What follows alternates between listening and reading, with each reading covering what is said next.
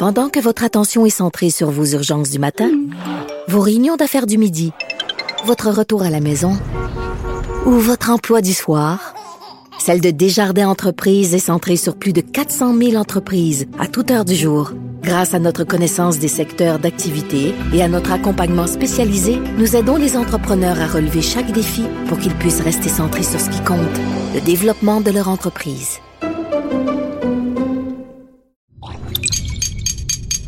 Cube Radio. Il connaît tous les dessous de la politique. Chef du bureau d'enquête de l'Assemblée nationale. Antoine Robitaille. Là-haut sur la colline. Là-haut sur la colline. Cube Radio. Excellent vendredi de reconfinement. Aujourd'hui, à la haut sur la colline, Félix Rose prend la défense de son père qui, 50 ans après la crise d'octobre, et pour la première fois a été accusé par un autre felkiste, Jacques Cossette-Trudel, d'avoir incité la cellule qui avait enlevé James Richard Cross, à laquelle Trudel, Cossette-Trudel euh, appartenait, à l'exécuter en raison de l'impasse des négociations avec le gouvernement. Félix Rose dit que tout cela est faux. Ensuite, Muguette Payet, militante souverainiste bien connue en Mauricie, nous explique pourquoi elle a voté en faveur de Guy Nantel dans la course à la direction du Parti québécois. Mais d'abord, mais d'abord, c'est vendredi, jour de dialogue des barbus. C'est pas moi qui dis ça, c'est mon tonton Thomas. C'est pas moi qui dis ça, c'est mon tonton Thomas. Y a sa barbe qui pique un peu, y a des grosses taches sur son bleu, mais tonton l'air de rien a de l'or dans les mains. Bonjour, Thomas Mulcair. Salut, l'autre barbu. Ben oui, les deux barbus du vendredi, puis on a beaucoup de matière, là. Euh, Oh oui. Une ministre remplacée, donc Sylvie Damour, selon toute vraisemblance, qui est ministre des Affaires autochtones depuis 2018, sera remplacée par Yann Lafrenière. Oui, c'était absolument prévisible. Euh, Après qu'on ait entendu jeudi François Legault refuser de donner sa confiance à sa ministre, euh, c'était écrit sur le tableau noir. C'est intéressant parce qu'elle n'aura jamais dû être nommée là. Puis il faut se rappeler que même si elle porte le titre de ministre, c'est une ministre, pas de ministère, parce que c'est un secrétariat aux affaires autochtones Oui, c'est qui est vrai. le vrai qui est le vrai patron, Ben oui. François Legault. Donc, en nommant quelqu'un comme Madame Damour, qui sans doute a beaucoup d'autres talents, mais elle avait aucune expérience, aucune expertise et vraisemblablement aucun intérêt pour le dossier autochtone, aucun, aucun atome crocheux. Donc, elle se ramasse là-dedans pendant deux ans. Il y a eu des gros budgets qui ont été allou- alloués. Monsieur Legault l'a rappelé hier. Il dit, c'est difficile comment de dépenser 200 millions. En d'autres mots, il n'y avait rien qui avait bougé depuis qu'elle était là. Ben oui. Mais le problème à la base, c'est que M. Legault voulait pas brasser la cage. Il voulait pas que ce dossier-là devienne hot. Il a mis quelqu'un juste pour garder une couverture sur la marmite, mais malheureusement, la marmite a explosé pendant que Mme Damour a tenu le couvercle. Écoutez, le, truc qu'elle a écrit après le décès de Joyce Ethequan à l'hôpital de Joliette, ça n'avait aucun bon sens. Et ça démontrait justement le fait qu'elle était totalement déconnectée du dossier qu'elle était censée régler. Mais M. Legault n'est pas sorti de ses peines pour autant. Ou non, M. Lafrenière est un communicateur hors pair. Euh, c'est un gars qui a de l'habitude de gestion. Je pense qu'il va, va bien faire ça. Mais c'est un gars. Pourquoi c'est pertinent? Ben, M. Legault, lorsqu'il a eu à remplacer sa ministre de l'Environnement, il l'a remplacé avec un gars.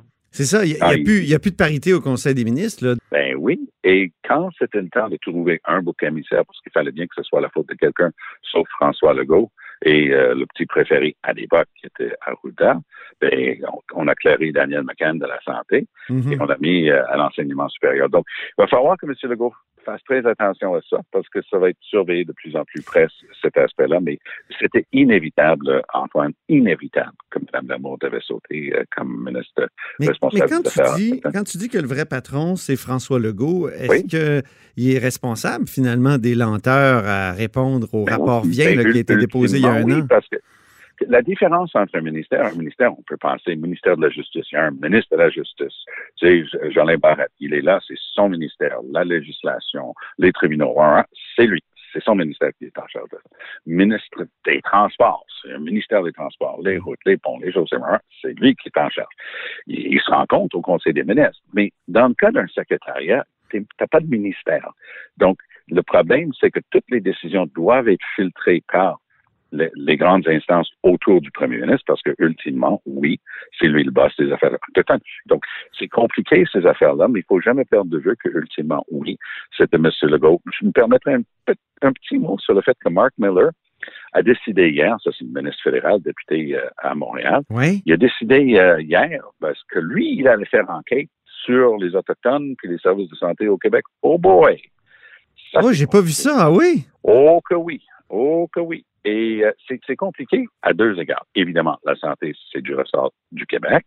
Deux, si le fédéral pouvait montrer patte blanche dans le dossier, ça serait une chose, mais ça vaut la peine de rappeler que le tribunal canadien des droits de la personne a statué à multiples reprises, je pense qu'on est rendu à six décisions, où ils ont statué une décision judiciaire du tribunal, le tribunal des droits de la personne, que le Canada était fautif et responsable de discrimination raciale à l'égard des jeunes autochtones vivant en réserve qui ne recevaient pas les mêmes services que les autres jeunes Canadiens. Mm-hmm. Et ils ont statué qu'il y avait une énorme euh, charge, une dette à rembourser et à payer, un, pour les torts causés et deux, pour l'avenir.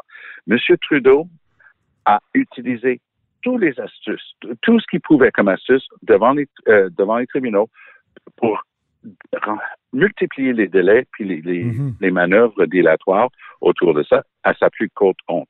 Alors, avant que Mark Miller débarque au Québec avec ses grandes bottes pour donner des leçons de morale à qui que ce soit, il aurait intérêt à nettoyer sa, sa Mhm. propre cabane avant de donner des leçons aux autres. Hey, je, voulais savoir, Thomas, comment on se sent comme politicien quand on perd comme ça son ministère? Ça t'est arrivé le 27 février 2006. Tu étais ministre de l'Environnement depuis 2003, depuis trois Ouais. ans, apprécié par les groupes environnementaux. Donc, comment on se sent quand on est dégommé comme ça? Ben, j'oserais dire, c'est peut-être aussi une question de contexte. Les gens euh, se sont ralliés à ma défense en disant, wow, le gars a dit, il voulait pas signer un décret pour transférer des terres dans un parc national à des entreprises privées pour bâtir des condos, puis vous le sacrez dehors, puis le prochain, il va signer ces décrets-là, minute papillon. Alors, ça, c'est la réalité. C'est vérifiable. La gang autour de Charest, vous ont essayé de spinner autre chose. Mais moi, j'ai jamais rien mis. Ouais, il disait que tu jouais pas en équipe. Je me souviens Et- que. que- et, ouais. et mon succès. C'est intéressant ce truc de jouer en équipe parce que ça c'est la plainte dès que quelqu'un se tient debout. Puis à qui ça vous fait penser? Ça te fait penser? Jo- Jody Wilson-Raybould. Elle Mhm. était la ministre de la Justice, procureur général du Canada. Quand la gang autour de Trudeau ont décidé de mettre leur nez dans les poursuites contre SNC-Lavalin, elle a dit, minute, là, hey, ça, c'est sacré, là. Vous n'avez pas le droit de mettre votre nez dans les procureurs de la couronne. Elle a été éjectée, mise à je ne sais pas quel ministère des, des vétérans, je crois, une affaire de même. Et euh, vous savez qui? C'est Chrystia Freeland, aujourd'hui pressentie comme peut-être un jour remplaçante de Justin Trudeau euh, comme chef du Parti libéral du Canada. Elle a dit, hey, c'est pas une joueuse d'équipe. Allô, la joueuse d'équipe? Tu es en train de dire qu'elle n'aurait pas dû se tenir debout pour maintenir l'intégrité et l'indépendance des tribunaux du processus judiciaire parce que Justin Trudeau et la gang autour de lui voulaient Et- mettre leur nez là-dedans. Est-ce que tu penses que Sylvie Damour s'est tenue debout d'une certaine façon devant François Non. Legault et c'est ce qui. euh, Non. C'est ce qui m'a Si elle fait, s'était ouais. tenue, si elle s'était tenue debout pour avoir 200 millions, pour pouvoir pallier à des difficultés, puis elle s'est fait claquer la porte, ce serait une chose. mhm. Mais elle, elle les avait, les 200 millions, puis elle a vraisemblablement rien fait avec. C'est ça le problème à la base, Antoine. Oui, c'est ça. C'est un autre contexte, comme tu dis. Il y a des ministres qui perdent leur, leur poste parce qu'ils se tiennent debout, d'autres euh, parce qu'ils sont peut-être purement incompétents. Voilà. Écoute, parlons enfin de la nouvelle chef du Parti Ben oui. vert, euh, Anami Ben Paul. Euh, tu avais beaucoup d'estime pour un autre candidat, Glenn Murray, que tu avais même Oui. tenté de recruter au NPD. Est-ce que tu avais fait de même avec Anami Paul? Est-ce que tu avais déjà essayé de la Non, je la recruter? connaissais pas. Non, OK. Non, et, et ce qui était intéressant dans le cas de Glenn Murray, qui de mémoire a fini troisième parce qu'il y avait une lutte à la fin jusqu'à la huitième ronde entre Anami Paul, qui elle a gagné contre Dimitri Lascaris, qui est un, un gars très intéressant, très anti-Israël dans, dans ses propos, du moins lui il va dire anti-sionisme, mais peu importe. Ouais. Mais donc, c'était à, quelques votes près jusqu'à la, la dernière ronde. Mais Glenn Murray, il s'est avéré que dans, avec une semaine ou deux à jouer dans, dans la course, le parti a dit, oh, zut! Parce qu'il faut comprendre les règles de financement dans une course à la chefferie relèvent de, d'Élection Canada et c'est, je peux te passer un papier archi compliqué. Ah, on s'est rendu compte, toutes les, il y a plein de donations pour Glenn Murray qu'on a omis de lui donner. Ah, excusez. Hein? Mais, ah, Comment? ah oui. Ils ont, ils ont. Ça a transité par élection, ça transite par élection Canada, puis ils n'ont pas remis son argent? par le parti. Donc, c'est très compliqué. Mais tu as des dons, ça passe par le parti qui prend une cote, 10, 15 20 Voyons. selon le parti à la course pour payer ses propres dépenses. Puis là, oups, ensuite, c'est trans- c'est- c'est transféré à la campagne du candidat. Mais dans le cas de Glenn Murray, ils ont dit, ah, ils ont frappé leur front avec euh, la paume de leur main en disant, on a omis de donner l'argent à Glenn Murray qu'on avait pour lui. Ah, excusez, mais la course était à toute fin pratique finie. C'était la, la- la personne la plus crédible. Mais le parti a fait quelque chose de très intéressant en allant avec un ami Paul. Hmm. C'est une femme brillante, avocate, euh, et quand quelqu'un de Toronto dit, dit qu'il est bilingue, je fais mon Thomas. Je me permets de douter, je prétends que j'entends. Et Tu voilà portes tellement bien ton nom. Et- ton prénom. et pas, pas à peu près mes parents savaient ce qu'ils faisaient. Mais je, je- elle prend le micro samedi soir parce que bon, dans le boulot qu'on occupe tous les deux, euh, c'est sûr qu'on on suit ces choses-là. J'ai regardé toute la soirée. Elle te parle un français impeccable. Alors, je dis, OK, ça sort d'où ça? Parce que c'est sa maman avait émigré à Toronto aux années 60, 70, un truc comme ça, euh, des îles aux Caraïbes, un île anglophone, euh, pas un mot de français nulle part dans la famille. Elle arrive au Canada, elle apprend qu'il y a deux langues, euh, elle dit, bah, mettre ma fille à l'école française. Puis, Anne Mépard était dans une des toutes premières classes d'école française à, Toronto, immersion et ainsi de suite. Donc, elle a appris un très bon français qu'elle n'a jamais perdu. Elle parle plusieurs autres langues. Elle se présente super bien. Discours d'acceptation était digne de, de- des plus grands chefs de parti. Maintenant, elle a décidé qu'elle se présentait dans une, une élection qui va avoir lieu d'ici quelques semaines dans Toronto Centre. C'est impossible pour elle d'être- élue là. C'est c'est aussi impossible pour le, que pour le NPD de remporter Outremont, hein, ce qui était un fief libéral. Mais elle s'est pas donné de temps. Je veux dire que dans le cas d'Outremont, j'ai pleinement profité. J'ai quitté le gouvernement Charest. J'ai embarqué avec Jack Layton tout de suite. Puis on avait à toute fin pratique cinq mois pour faire cette élection partielle-là. Et on, on- on a travaillé d'arrache-pied. Là, elle- elle n'a pas cinq semaines. On va voir ce que ça va donner. Euh, si elle est capable de, de au moins battre euh, le, le score du Parti vert de, de la dernière élection, elle peut mettre un petit peu de vent dans ses voiles. C'est téméraire, c'est pas juste courageux, c'est téméraire de sa part parce que ça peut l'affecter négativement. Ben oui. Elle était claire comme l'autre. Elle n'a pas attendu le conseil de qui que ce soit. Dans son discours d'acceptation, elle dit Et j'annonce ce soir que je me présente dans la partielle dans Toronto Centre. Ben, On va regarder ça c'est téméraire, mais il y a un certain, euh, comment dire, ça, ça démontre une certaine vigueur, une volonté de Oh, tout de oh, suite hey. euh, faire partie de. Si- tu voyais l'énergie, l'énergie positive qu'elle dégage, cette femme-là, euh, elle a voté contre le discours du trône de Trudeau, euh, contrairement au NPD qui se veut toujours plus progressiste euh, que le pape. Mais là, elle a dit non, non, non, ça fait pas assez, ça, ça, aide pas assez les gens. ça En terminant, c'est ma dernière question. Est-ce Oui. que le NPD devrait craindre un parti vert dirigé par Anami Paul? Oui, parce que les, les progressistes progressistes vont chercher une maison pour la prochaine campagne. Le NPD, ayant soutenu M. Trudeau et l'ayant gardé au pouvoir, va s'affaiblir dans sa crédibilité de dire on les aime pas, les libéraux. Et donc, M. Trudeau peut faire euh, des beaux yeux aux, aux électeurs du NPD disant Hey, les conservateurs avec Aaron euh, autour risquent de gagner. Euh, on va retomber dans l'austérité. On veut pas ça. Votez pour moi cette fois-ci, puis ça risque de marcher. Donc, si j'étais Jagmeet Singh, je serais pas mal inquiet Mhm. de M. Trudeau d'un bord et d'Annemie Paul de l'autre, parce que les progressistes, progressistes, les gens qui ont vraiment une vision à gauche de la société, de ce qu'on peut et doit faire ensemble, ils vont être en train de lorgner Annemie Paul, euh, qui est vraiment quelqu'un de très intéressant. Merci beaucoup pour ce dialogue des barbus, mon cher Ah, euh, Thomas. barbu. Puis À euh, la bientôt. semaine prochaine.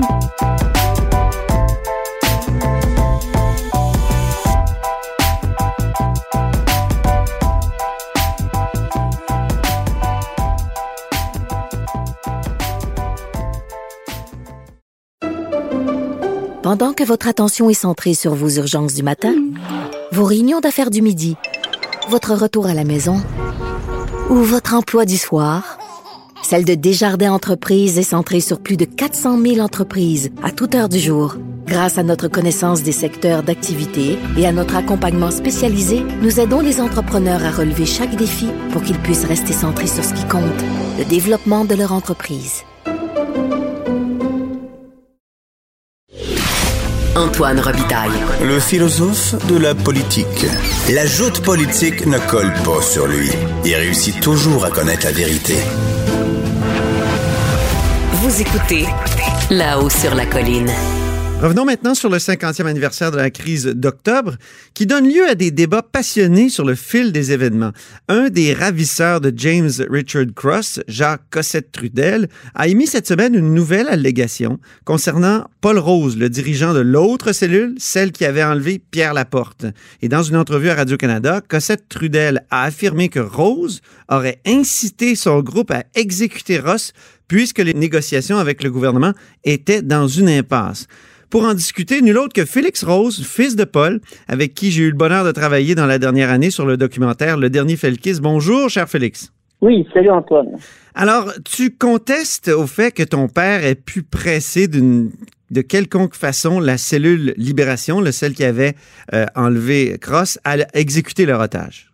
Mais moi, je trouve que le témoignage de Cossette Trudel ne tient pas la route, parce que moi, ça fait huit ans que je travaille sur cette histoire-là. Oui. Puis dans les informations que j'ai, c'est qu'il faut comprendre que Paul Rose, c'était celui qui voulait attendre, et Jacques Lanto était celui qui était pressé. Et c'est là qu'il y a eu une division. Et mon père avait fait une ferme, le Saint-Anne de la Rochelle, euh, pendant huit mois. Puis l'idée de cette ferme-là, comme dit Jacques Rose dans le numéro, Oui. c'était qu'elle n'ait pas mort d'homme. Mhm. Donc, euh, c'est pour ça qu'il y a eu une rupture, parce qu'eux, ils trouvaient que des, des événements s'étaient précipités. Et comme ils disaient à l'entrevue avec Laurando, ça pouvait amener des otages dans des situations risquées. Ouais. Donc, il y a eu une division du groupe. Euh, le, mon groupe de mon père est allé aux États-Unis chercher des armes parce qu'il n'avait pas d'armes, tandis que le groupe de Lanto ont fait l'enlèvement de Cross. Quand le, le groupe de Paul Rose a appris ça, il était un peu en beau fusil parce qu'il trouvait que c'était trop tôt, il n'avait pas eu le temps de se préparer et que c'était pas le bon message parce que Cross était avait pas assez de poids politique. Puis il ne représentait pas à lui seul tout le, le désarroi euh, sociologique et économique du Québec à ces années-là. Mhm. Donc, ils n'ont pas réussi à aller chercher des armes aux États-Unis. Ils sont revenus. Euh, ils ont fait l'enlèvement avec des armes patentées euh, qui ressemblent plus à des mitraillettes. Euh, il y a eu l'enlèvement de, de Pierre Laporte. C'était quoi? C'était des fusils de, des fusils de chasse? C'était quoi? De... C'est vraiment comme il y a des photos que j'ai pu, ça ressemble à des mitraillettes. Puis euh, c'était pas fonctionnel. Il y en avait un qui était fonctionnel, mais le, il avait coupé le, le, le bout. Bon. C'est que s'il avait tiré, ça l'aurait explosé dans la face. Donc, euh, dans les allégations de Cossette Trudel, puis pour finir mon idée, justement, c'est que eux, ils voulaient pas d'exécution parce qu'ils voulaient garder la sympathie du public. Exécuter un otage, surtout qu'on est le 13 octobre quand ils rencontrent Cossette Trudel, pour parler de stratégie. C'est le seul moment où, où les deux cellules se sont rencontrés avant la mort de Pierre Laporte. C'est la seule fois, hein? Ben Oui.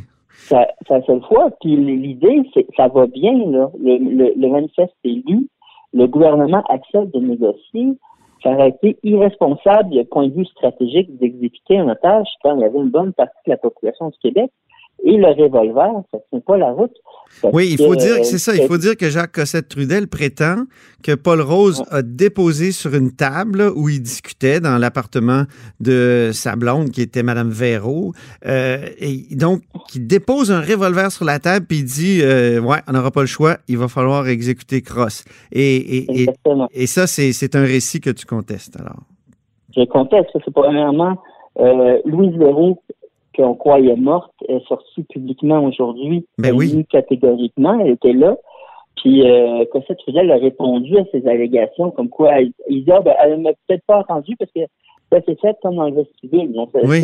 Parce qu'il faut savoir qu'il y a eu plusieurs textes dans- à, à Radio-Canada. Il y a- il y a eu la, balado de Laurando et d'Anne-Marie Dussault. Ensuite, il y a eu un texte où on a dit, ah ben finalement, Louise Véraud, qu'on croyait morte, est, est revenue. Ça, ça a été publié ce matin. Ouais. Puis là-dedans, il dit, lui, euh, et- et là, là, Jacques Cossette-Trudel revient en disant, ben non, elle n'a pas pu nous entendre parler de cette affaire-là parce qu'on était dans un corridor au-dessus d'une petite table. Et, et ça. Louise là, c'est ça que tu nous apprends, elle conteste cette euh, version des faits. J'ai parlé un matin, elle dit il n'y avait pas de corridor dans l'appartement. Donc, ça a été à côté de la porte, elle dit, c'était un petit appartement avec une pièce fermée qui était la, la, la, chambre. Puis elle dit, même dans la chambre, je les avais entendus, c'était mal insonorisé. Puis de toute façon, il n'aurait pas pu être assis dans le vestibule avec un fusil sur, euh, sur une petite table dans le vestibule, dont, dont euh, M. Cossette, euh, son argumentaire ne, tient pas la route. Puis euh, Mme Véro, qu'est-ce qu'elle dit? C'est que c'était de calme, c'était assez calme. Peut-être que les mots ont pu le, monter, mais il n'a jamais été question d'exécuter les otages. Puis moi, j'ai rencontré les autres membres de la cellule Libération, Jacques Lonto, Marc Carbonneau. Donc, Libération, là, pour ceux qui connaissent moins Octobre, c'est ceux qui avaient enlevé Cross. Exactement. Puis moi, ils m'ont toujours dit qu'ils ont toujours pensé que la cellule chenille était capable d'aller jusqu'au bout. Ils ont toujours cru ça, mais ça n'a jamais été dit en mots. Puis dans un extrait qui a été publié par Radio-Canada matin, Jacques Ronto, dans une entrevue qu'il m'a accordée, me dit exactement ça. On pensait qu'il était capable de le faire, mais la rencontre avec Cossette Trudel, il n'y a jamais été question d'exécution.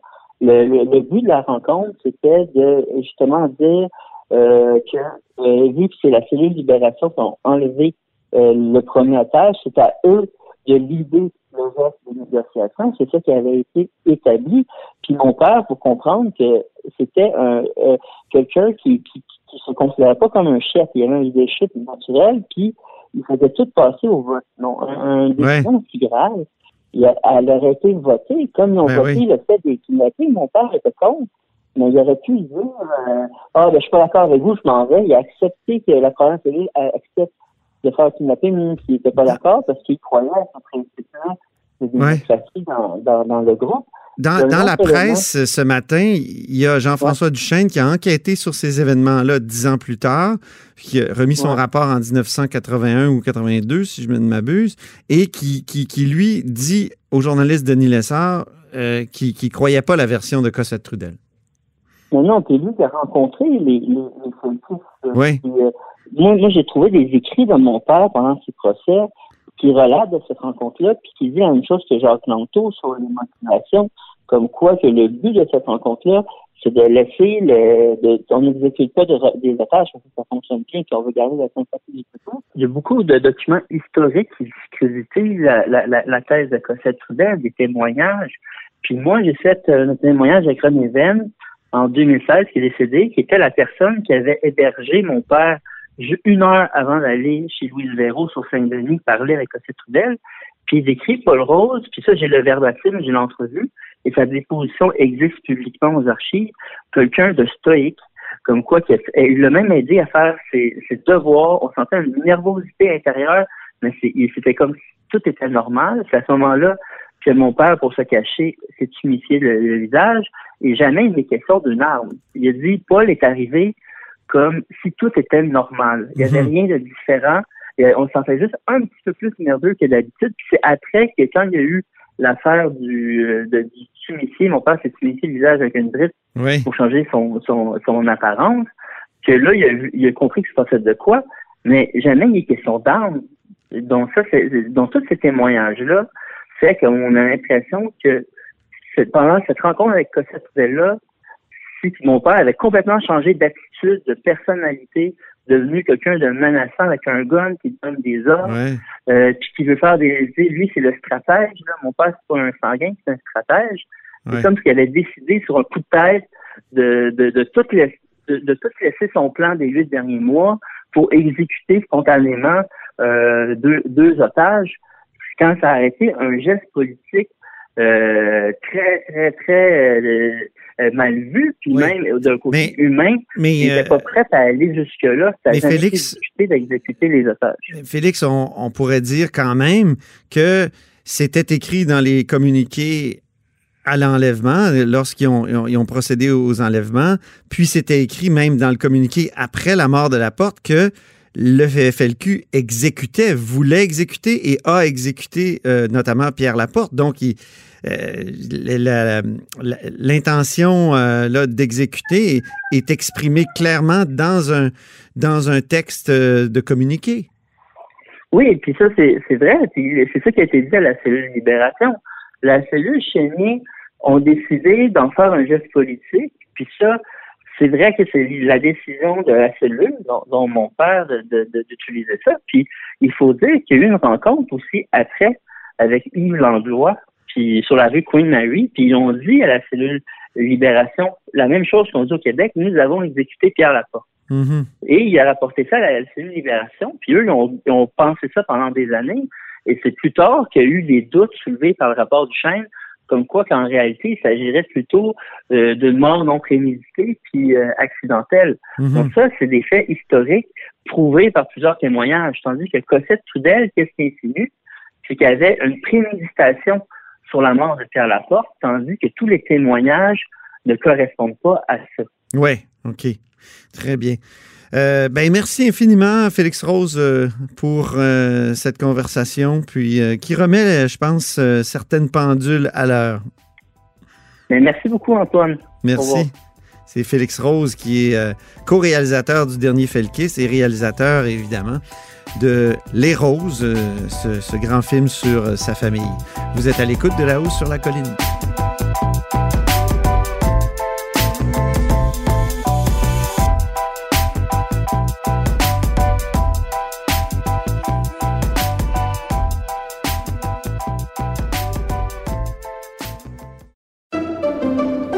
Pendant que votre attention est centrée sur cette voix qui vous parle ici, ou encore là, tout près ici, très loin là-bas, ou même très, très loin, Celle de Desjardins Entreprises est centrée sur plus de 400 000 entreprises partout autour de vous. Depuis plus de 120 ans, nos équipes dédiées accompagnent les entrepreneurs d'ici à chaque étape pour qu'ils puissent rester centrés sur ce qui compte, la croissance de leur entreprise. Antoine Robitaille. Le philosophe de la politique. La joute politique ne colle pas sur lui. Il réussit toujours à connaître la vérité. Vous écoutez là-haut sur la colline. C'est aujourd'hui que le Parti québécois se choisit un nouveau chef. Vu que ce sont les militants qui votent, ben, on aime bien à la haut sur la colline euh, leur donner la parole. On va rejoindre une militante très connue de Mauricie. C'est Muguette Payet. Bonjour. Bonjour. Muguette Payet qui a failli être candidate du Parti québécois en 2018 et qui a été connue du grand public euh, au débat des chefs euh, de 2011. C'était quoi? Non, c'était une question que vous aviez posée qui vous avait rendu célèbre? Oui, oui, sur la création d'emplois à Mauricie, parce que ça allait pas très bien à ce moment-là. Puis là, on peut dire que c'est quasiment revenu pareil avec à cause de la pandémie. Ah oui, c'est ça. Donc, euh, vous avez fait un choix, vous avez voté hier, vous avez voté Nantel. Oui. Comment ça, vous savez ça, vous?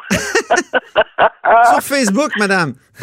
oui, ben oui, je sais. J'ai essayé de me garder une petite réserve, mais euh, je suis tellement intéressé, moi, par la politique, tant provinciale que fédérale, que euh, j'ai peut-être quelques, à quelques reprises commenté la page de Guy. Qu'est-ce qui vous a amené à voter pour lui? Ben écoutez, euh, le personnage, moi je trouve que ça prend beaucoup de courage pour quitter un emploi qui était, il y avait un emploi très bien rémunéré, là, mm-hmm. puis se lancer en politique comme chef du troisième parti d'opposition. Fait qu'il faut avoir vraiment de, très fortes convictions. Puis ça, ça me rejoint parce que moi, mes convictions souverainistes, ils n'ont pas changé. Mhm. Alors ça, ça, me rejoint beaucoup. D'ailleurs, les quatre euh, prétendants à la chefferie euh, répondent à ces critères-là. Puis c'est quand même des hommes euh, très intéressants. Mais lui, je trouve qu'il ressort du lot. Il, est jeune, il est intelligent, puis il jouit déjà d'une bonne popularité. Puis comme on a besoin de 109 au PQ, ben, il me fait, moi, moi, on va dire, moi, honnête, il me fait penser un peu à René Lévesque dans sa façon de vulgariser le message. Mm-hmm. Euh, puis comme il a déjà un large public, il est à l'aise avec les gens, il profite déjà d'une large tribune, ben, il bénéficie d'une bonne notoriété pour aller chercher des appuis au sein de la population, pas nécessairement juste au Parti québécois, même si dans cette course-ci, c'est ce qui nous intéresse, mais plus tard, euh, il faudra aussi aller chercher d'autres appuis au sein de la population, puis je pense qu'il est le bon candidat pour ça. C'est donc son point fort, c'est la notoriété. C'est la notoriété, c'est la facilité qu'il a à s'exprimer, c'est la facilité qu'il a de vulgariser le, mhm. message de la souveraineté. Euh, parce qu'on en a plus beaucoup parlé. Puis lui, ben, il en parle, puis il en parle simplement. Ça, je pense que ça peut gagner euh, des, des votes, des appuis. Même si certains fédéralistes là veulent nous faire croire que le PQ est mort, puis ben, je pense qu'ils vont un petit peu avaler de travers aux prochaines élections.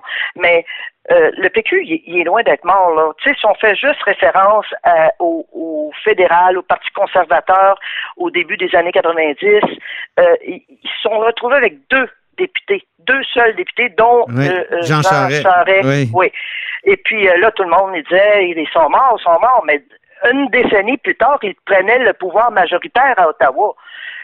mais après s'être transformé considérablement, on est parti du Parti progressiste conservateur de Brian Mulroney au Parti conservateur tout court de, de Stephen Harper. Oui, mais Est-ce que le PQ devrait pas se transformer aussi s'il veut aspirer au pouvoir? Écoutez, c'est sûr qu'il y a un, une certaine remise en question. Là, y a, y a, mais moi, je pense que fondamentalement, parce que je parle en tant qu'indépendantiste, c'est le PQ qui est le mieux placé pour reconnaître notre nation francophone puis la faire avancer jusqu'à l'indépendance. Mm-hmm. euh, ben, c'est certain qu'il y a, y, y, des, il y a des questionnements là, à se poser, mais avec les, les jeunes qui, qui, qui a de plus en plus, Guy Nantel, les jeunes, M. Mhm. Monsieur Bastien est quand même pas âgé, là, tu sais, ben, ben, Paul Saint-Pierre. Non, il y a mon âge. Aussi.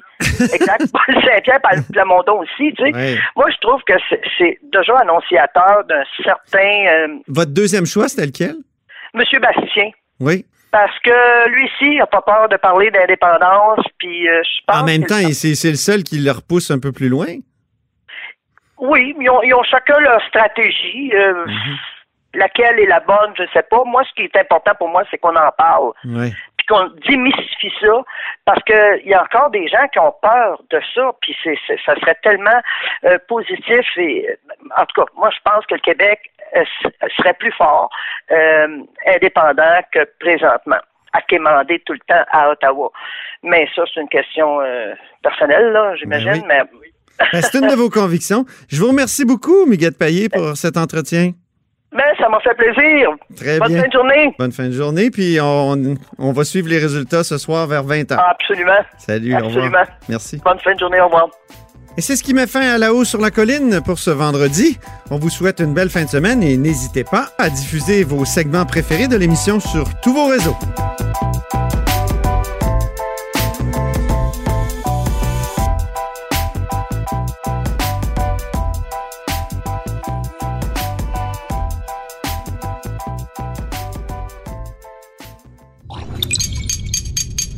Cube Radio.